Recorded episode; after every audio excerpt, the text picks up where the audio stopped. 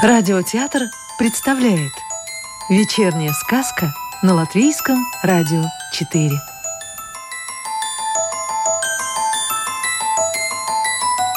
Добро пожаловать в мир сказок о цветах латвийской писательницы Анны Саксе.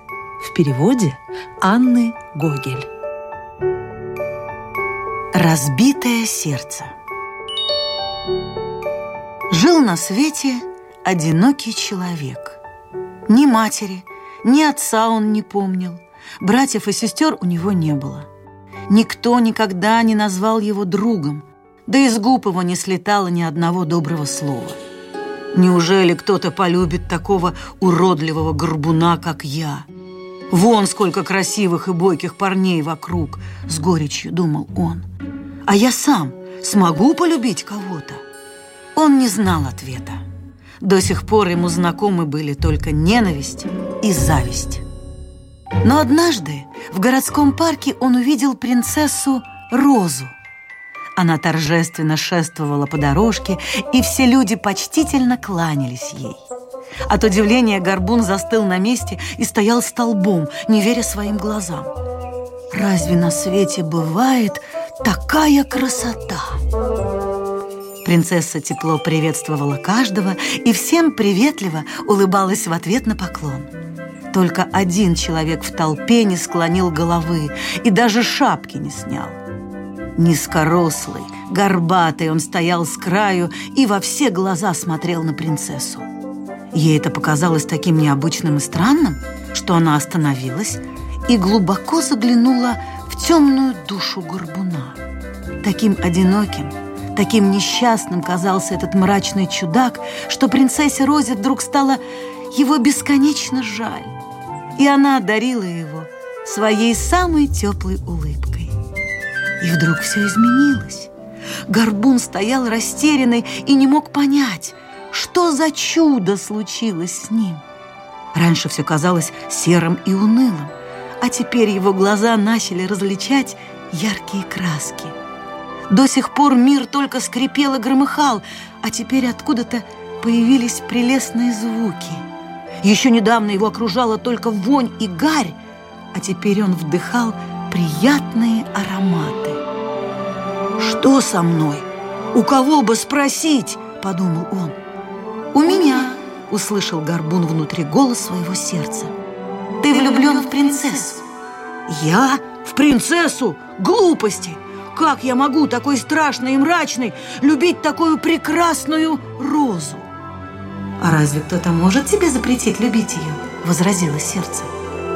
И Горбун стал приходить в парк каждый день ради того, чтобы только увидеть принцессу. Это было самое чудесное время в его жизни. Окрыленный новым чувством, он работал без устали, целый день напивая что-то себе под нос – Счастливый горбун ничего не замечал, ничто не предвещало беды. Все началось однажды утром, когда он спешил в парк, чтобы, как обычно, встретить принцессу и согреться в лучах ее улыбки. По пути он вдруг заметил, что весь город украшен фонариками и цветочными гирляндами, а улицы заполнены людьми в праздничных нарядах. В руках у многих были музыкальные инструменты – гитары, свирели и тамбурины. Люди радовались, пели и играли. Когда Горбун спросил у прохожего, в честь чего украшен город, тот посмотрел на него удивленно и воскликнул. «Где ж ты живешь, что не знаешь? Сегодня наша принцесса выходит замуж!» «Принцесса? Какая?» – растерянно пробормотал Горбун. Чудный ты человек! У нас только одна принцесса – Роза!» Новость о свадьбе оглушила горе влюбленного с такой силой, что он рухнул на камне мостовой, как подкошенный. Но тут же вскочил снова, так как ему показалось, что он упал в горящий костер. И как будто охваченный этим пламенем, он побежал по улицам в сторону парка, где каждое утро прогуливалась принцесса. «Моя роза! Моя роза!» — повторял горбун и в отчаянии метался по улицам. Вдруг заиграли гитары, зазвучали свирели, отовсюду послышалось радостное пение и ликование. Толпа начала расступаться, пропуская невесту с женихом. Со всех сторон люди выкрикивали поздравления. В ответ принцесса одаривала всех своей лучезарной улыбкой. Все были так счастливы, что никто даже не испугался, когда сквозь толпу прорвался мрачный горбун и, упав на колени перед принцессой, начал умолять ее.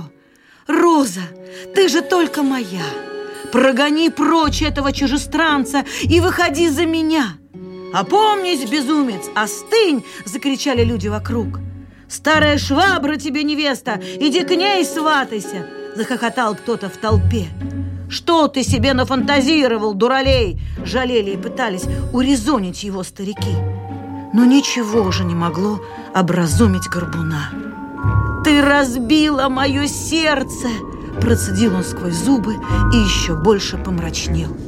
В его душе полыхал пожар ревности, зависти, и в этом огне сгорели последние остатки разума. Не различая ничего от слез и злобы, он вскочил на ноги и бросился на принцессу, пытаясь схватить ее. Дамы вскрикнули и упали в обморок. Мужчины всей толпой кинулись на горбуна. Он лежал, обхватив розовый куст, весь исколотый шипами. Роза, как и любовь, украшает и преображает мир, но от всякого, кто пытается присвоить ее только себе, защищается острыми, как кинжалы, шипами. Горбуна скрутили, поволокли за ворота и навсегда изгнали из города. Он бежал от позора и насмешек, посылаемых ему вслед, далеко в горы. Что стало с этим несчастным безумцем, никто не знает. Весной пастухи вывели свои стада на пастбище в горы. Вместе с ними увязалась и сиротка Майя со своими козочками. Пока животные мирно щипали свежую травку, девочка собирала цветы и плела венок. Вдалеке она увидела необычное растение. На стебельке висели бутончики, похожие на расколотые сердечки. Ей вдруг вспомнилась история несчастного горбуна. Она пожалела его и заплакала – ведь он был так же одинок, как и она.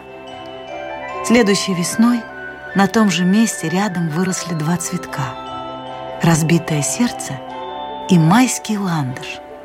Садовникам очень понравились эти весенние цветы, и с тех пор их стали выращивать в садах. Розовые, похожие на сердечки, и белые, напоминающие слезинки. Сказку читала актриса Рижского русского театра Татьяна Лукашенкова. А завтра вечером слушайте следующую волшебную историю –